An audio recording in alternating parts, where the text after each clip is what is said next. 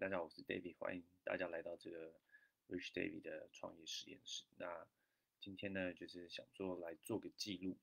啊，来记录一下，就是这几天呢，呃，自己在呃网络上学习到关于这个间歇性断食的知识。我怎么会想学这个呢？因为我自己本身以前是从事这个健身教练的行业，那现在又是做这个 New Skin 的经营者。那我们自己本身也有一个。产品叫做 TR90，也是做一个体重管理的计划。那就是刚好就是这阵子间歇性断食很夯嘛。那很特别的是，就是呃，不知道大家有没有听过有一个很有名的医师叫做宋燕人，是台湾医师。他这阵子也是以那个断食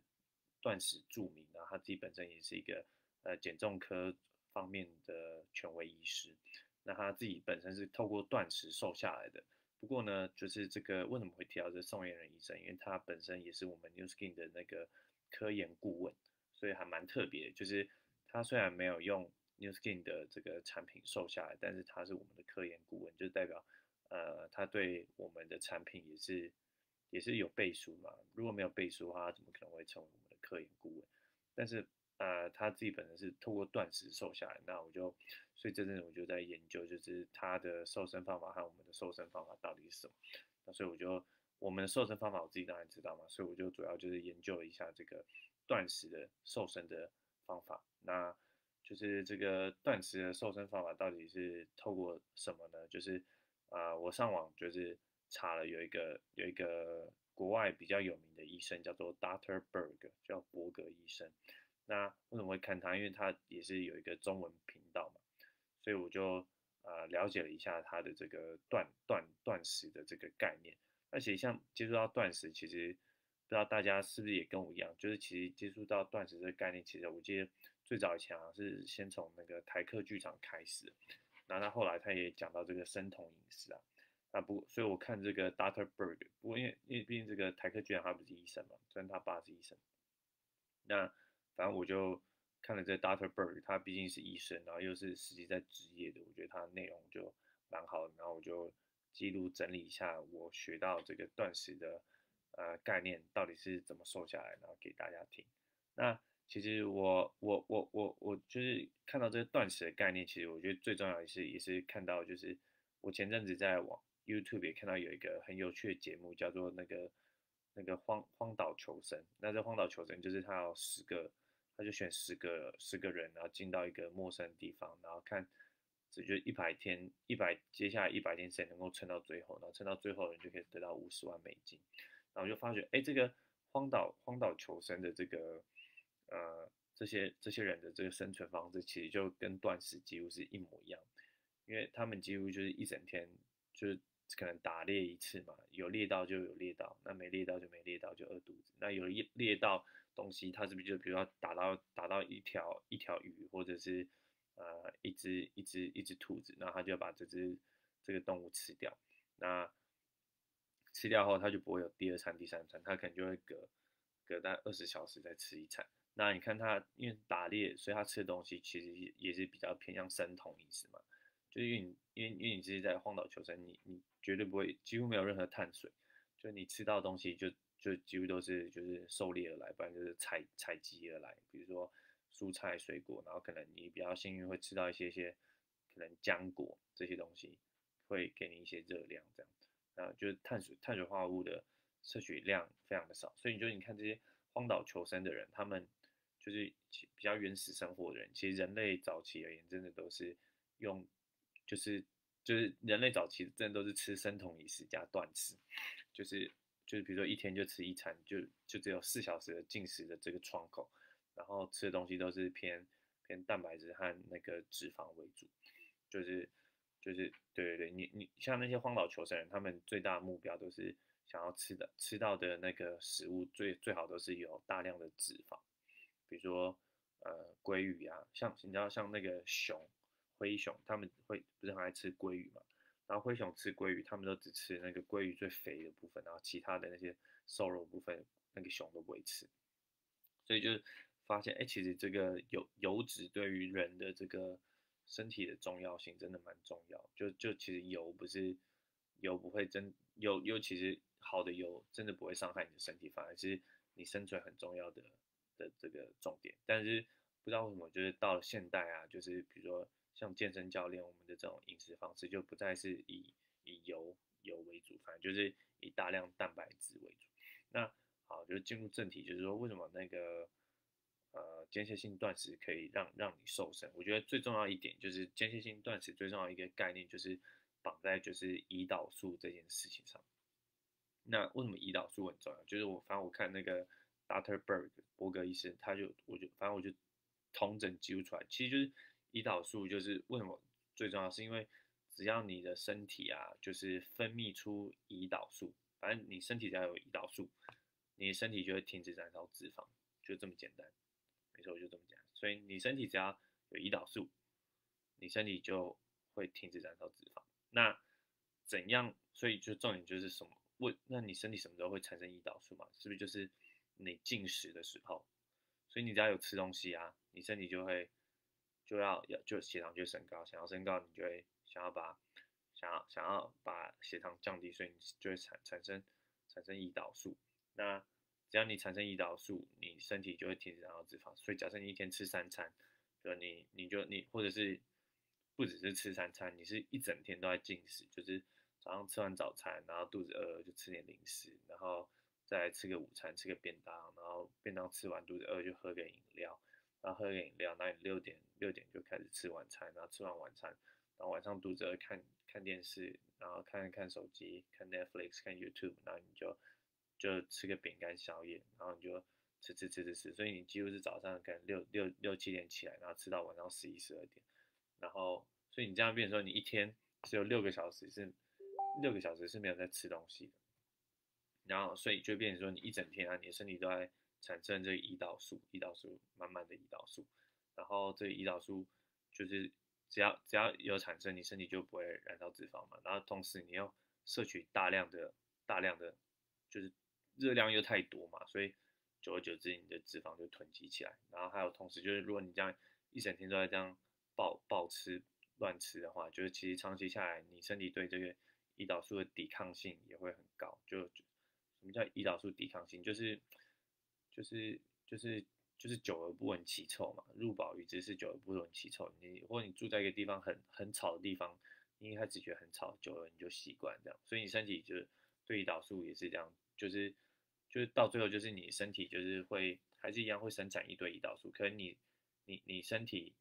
身体对于胰岛素使用的效率就就很差，你需要。越来越大的剂量，然后才能够让血糖降下来，然后甚至到最后是你的这个剂量就是再再大，就是你的胰岛素也不会下降。所以其实主要就是这个概念。那我觉得就是如果你把这胰岛素这个概念就是掌握起来，你就可以知道为什么一定要一定要断食。因为你看你你断你断你断食是不是你身体就产停止产生胰岛素？那停止产生胰岛素之后，比如比如你断食十八十八小时到二十四小时，就是那个 Doctor Berg 就说你其实身体就会慢慢开始产生那个，就会慢慢产生酮体，因为你身体身体身体就是没有没有其他东西进来嘛，所以你身体就会自然的就是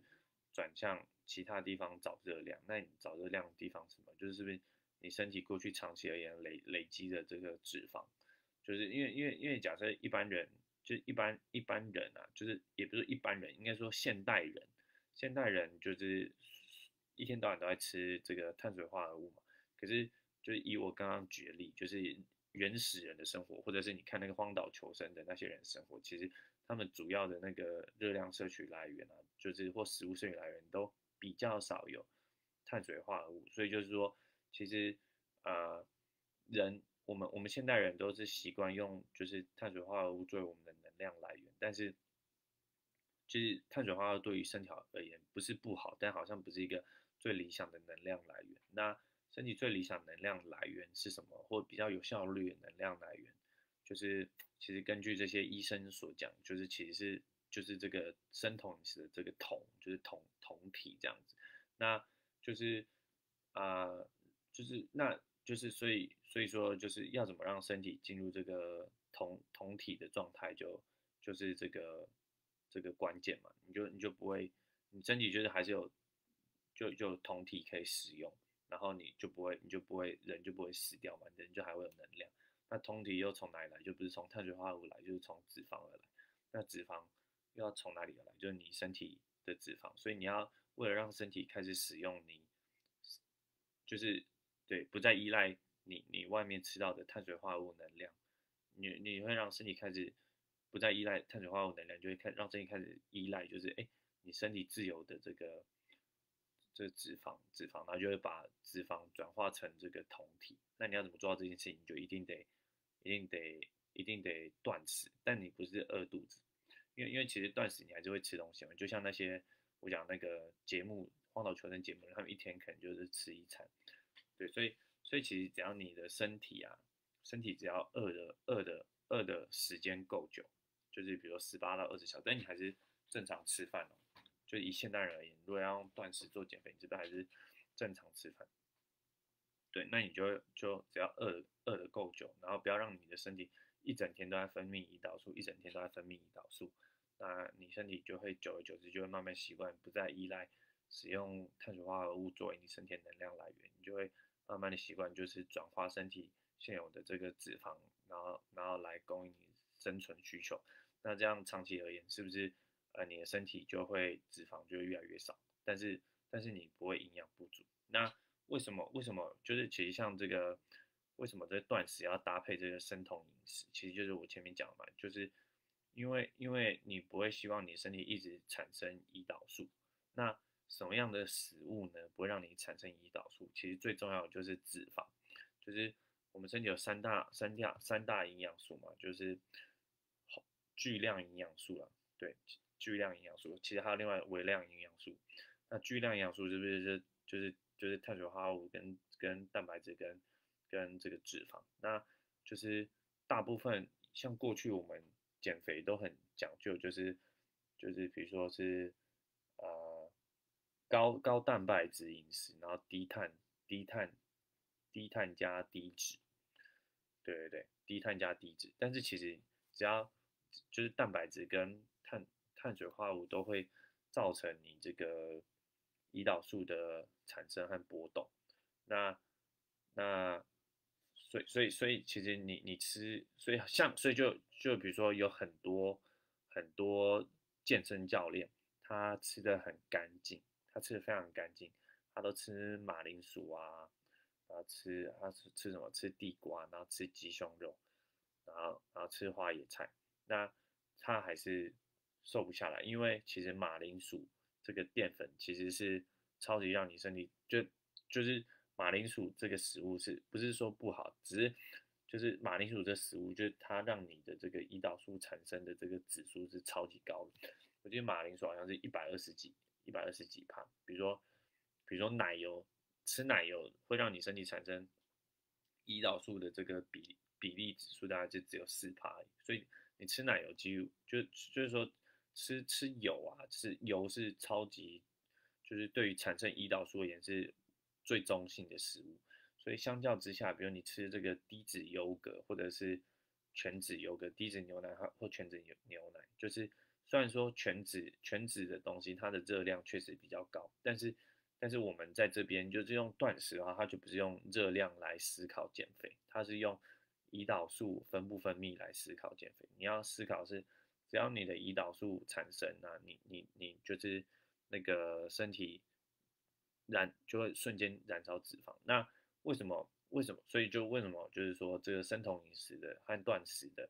都会比较推荐就吃全脂的，因为因为全脂的食物像全脂牛奶和全脂优格，它反而是因为全脂反而是就是给给你身体就是一个一个 buff，不知道大家听没听懂一个 buff，就是一个缓和啦。就是全脂的食物，它产生的这个胰岛素的比例可能只有二十几帕，但低脂的优格和低脂牛奶反而产生胰岛素的这个比例是呃，就是让身体产生可能是五十几帕，就是身这个东西进来，身体会可能就产生五十几帕的反应。所以相较而言，就是吃吃全脂的食物啊，它可以让你的身体不产生胰岛素，然后。然后让你的身，然后同时全脂食物是不是没有没有碳水化合物？那没有碳水化合物是不是就会让你身体减少对于碳水化合物的依赖？那减少对碳水化合物的依赖，你又要能量来源要从哪里来？你没有碳水化合物，又要能量，是不是就要从油脂来？所以你身体就会习惯用油脂作为你的燃料。那你的油脂又要从哪里来？就是是不是就是从你身体自由的那个，就是储存过多的的的脂肪来？所以你觉得你身体就要要把它转化成酮体。可是你要怎么让你的身体就是开始习惯，就是转化这个呃油脂，就你身体自由的油脂转化成酮体，酮体来供给自己能量，就是你一定要断食，你就一定要饿饿肚子时间一定要够长，对不对？所以其实就是就是断食，所以我就慢慢理解，哎，其实断食加生酮是就是非常非常就是一个非常科学的原则。那我觉得其实啊。生酮饮食也不一定，就是就可以理解啦。但是我觉得，呃，也不一定要真的要吃到那么那么生酮，就是就是对，就吃太多吃太多脂肪或肉这样。我觉得，呃，就像那个 Doctor Berg 他就提到，就是说，呃，你断食加生酮，其实其实不是哪一个比较重要，是两个都蛮重要，是两个合在一起会比较就是发挥出最大效。但是他就提到，就是。毕竟就是你知道这些动物性的脂肪，就是不饱和脂肪酸啊，是不是会对你心血管造成问题？其实还是有非常大的争议嘛。你还是有可能就是呃那个吃太多油脂，有可能的。其实这就是众说纷纭，我自己也还没有答案。所以就是他的答案就是，如果你就是今天吃这个，我我们就会吃到很多很多油嘛，然后这些油有可能就会，就算你是吃植物油哦。你是吃，比如说你是你不是吃动物油，你是吃，比如说吃坚果，你吃太多坚果，这些坚果这些油脂如果太多，还是会进到你的肝，然后就变成脂肪肝。所以你就算是吃很健康的，你不是吃培根哦，你是吃坚果，或甚至是这个 avocado，就是这个洛梨，假设是这种植物油吃太多，甚至都还是有可能会形成脂肪肝哦。那形成脂肪肝就。很不健康嘛，所以他他的答案就是你就是要吃大量的蔬菜，一天敢吃七七杯的蔬菜，那只要吃大量的蔬菜，你才能够那个把这些那个呃代谢，把这些脂肪肝代谢掉。所以我就我就觉得，哎，其实呃，你就是当我我看完这个 Doctor Berg，然后又看完这个呃那个什么，就那个。荒岛求生这些人实际生活模式，我就觉得哇，真的很很能够理解为什么这个呃断食加这个生生酮生酮断断食加生酮，其实我觉得也不是生酮啦，我觉得其实生酮饮食的概念就是低碳水，然后比较高高比较比较低碳水，然后中度中度蛋白质中度，然后比较高脂肪的这个呃。的这个饮食方式，对对，但是过去过去的，比如说你在健身，可能是呃高蛋白质，然后低脂，然后中度碳水，就就这样。那我觉得其实低碳水不是说碳水不好，它就是要让你的身体，因为碳水就是只要吃只要吃到碳水，你身体一定会产生胰岛素。那它其实重点是就是关注于就是不再是像以前。像以前那种健身的这种瘦身方式，都是关注在热量赤字啊，热量赤字。那你只要就是吃的比比花的还要少，哎，吃吃的比较少，那花的比较多，你就一定会瘦啊。其实这也是很简单的这个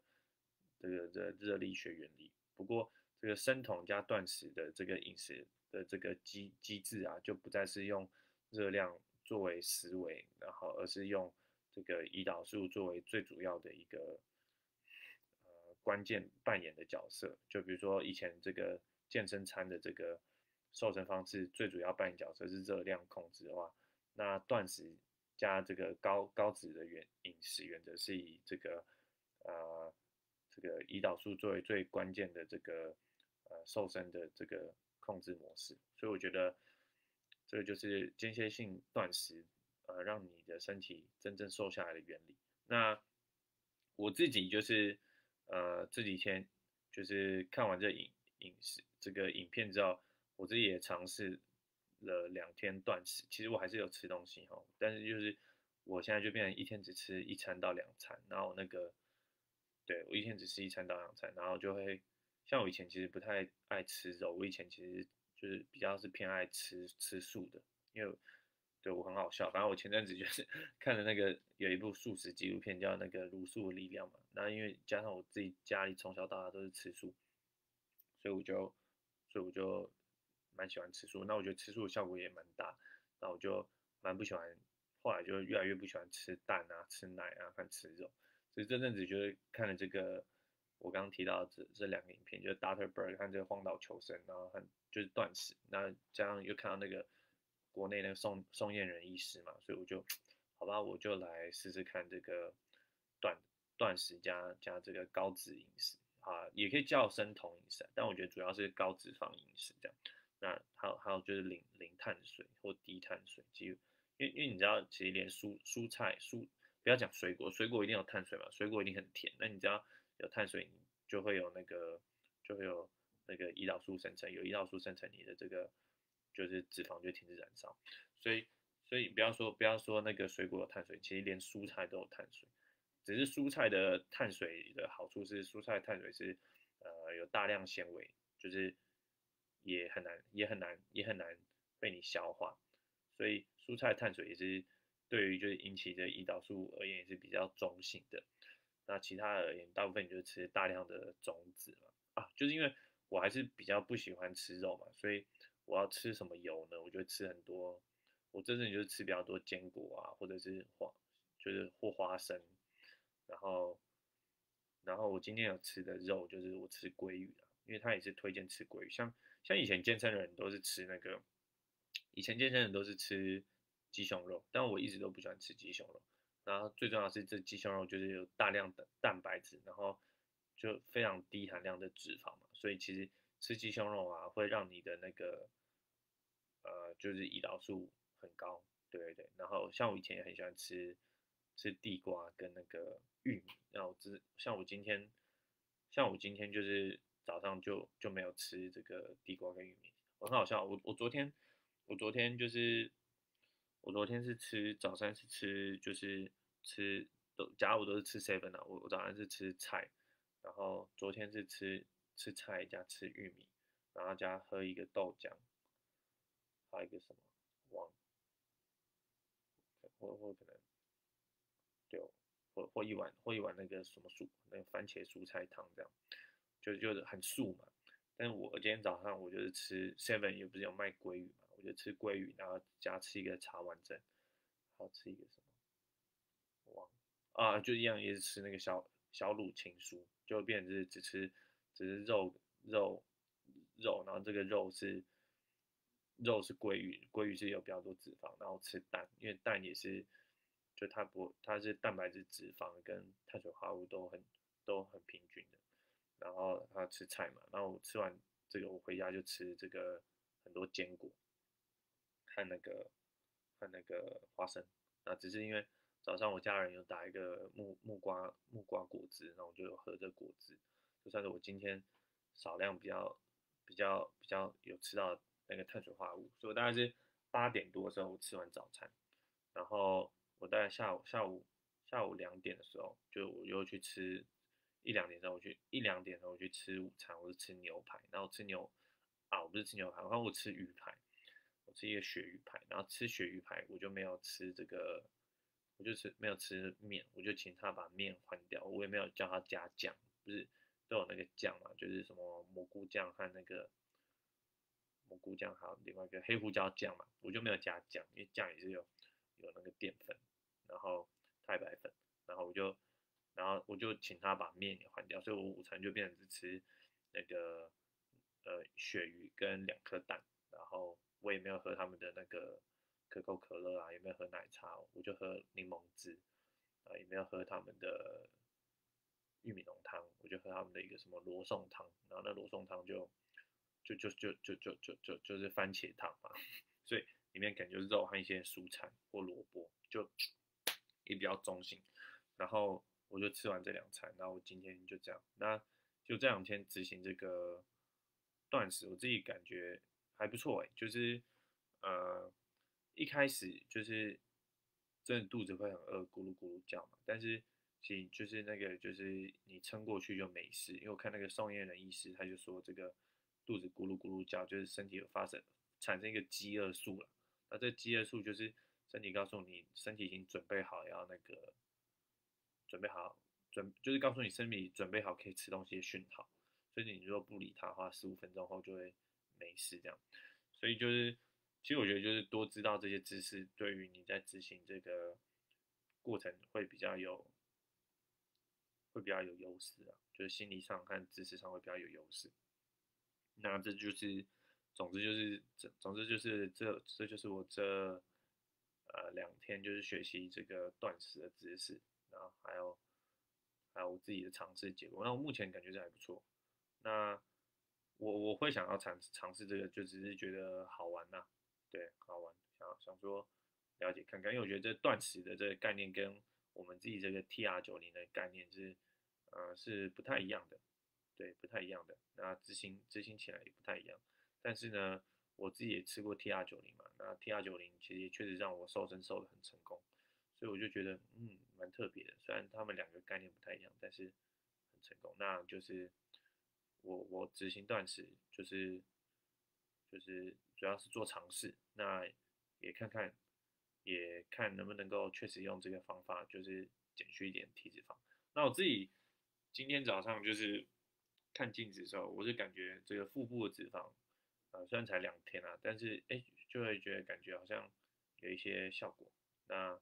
我这尝试的结果怎么样？我再分享给大家。对，好，这主要就是。做个记录，那感谢大家收看，下集见，拜拜。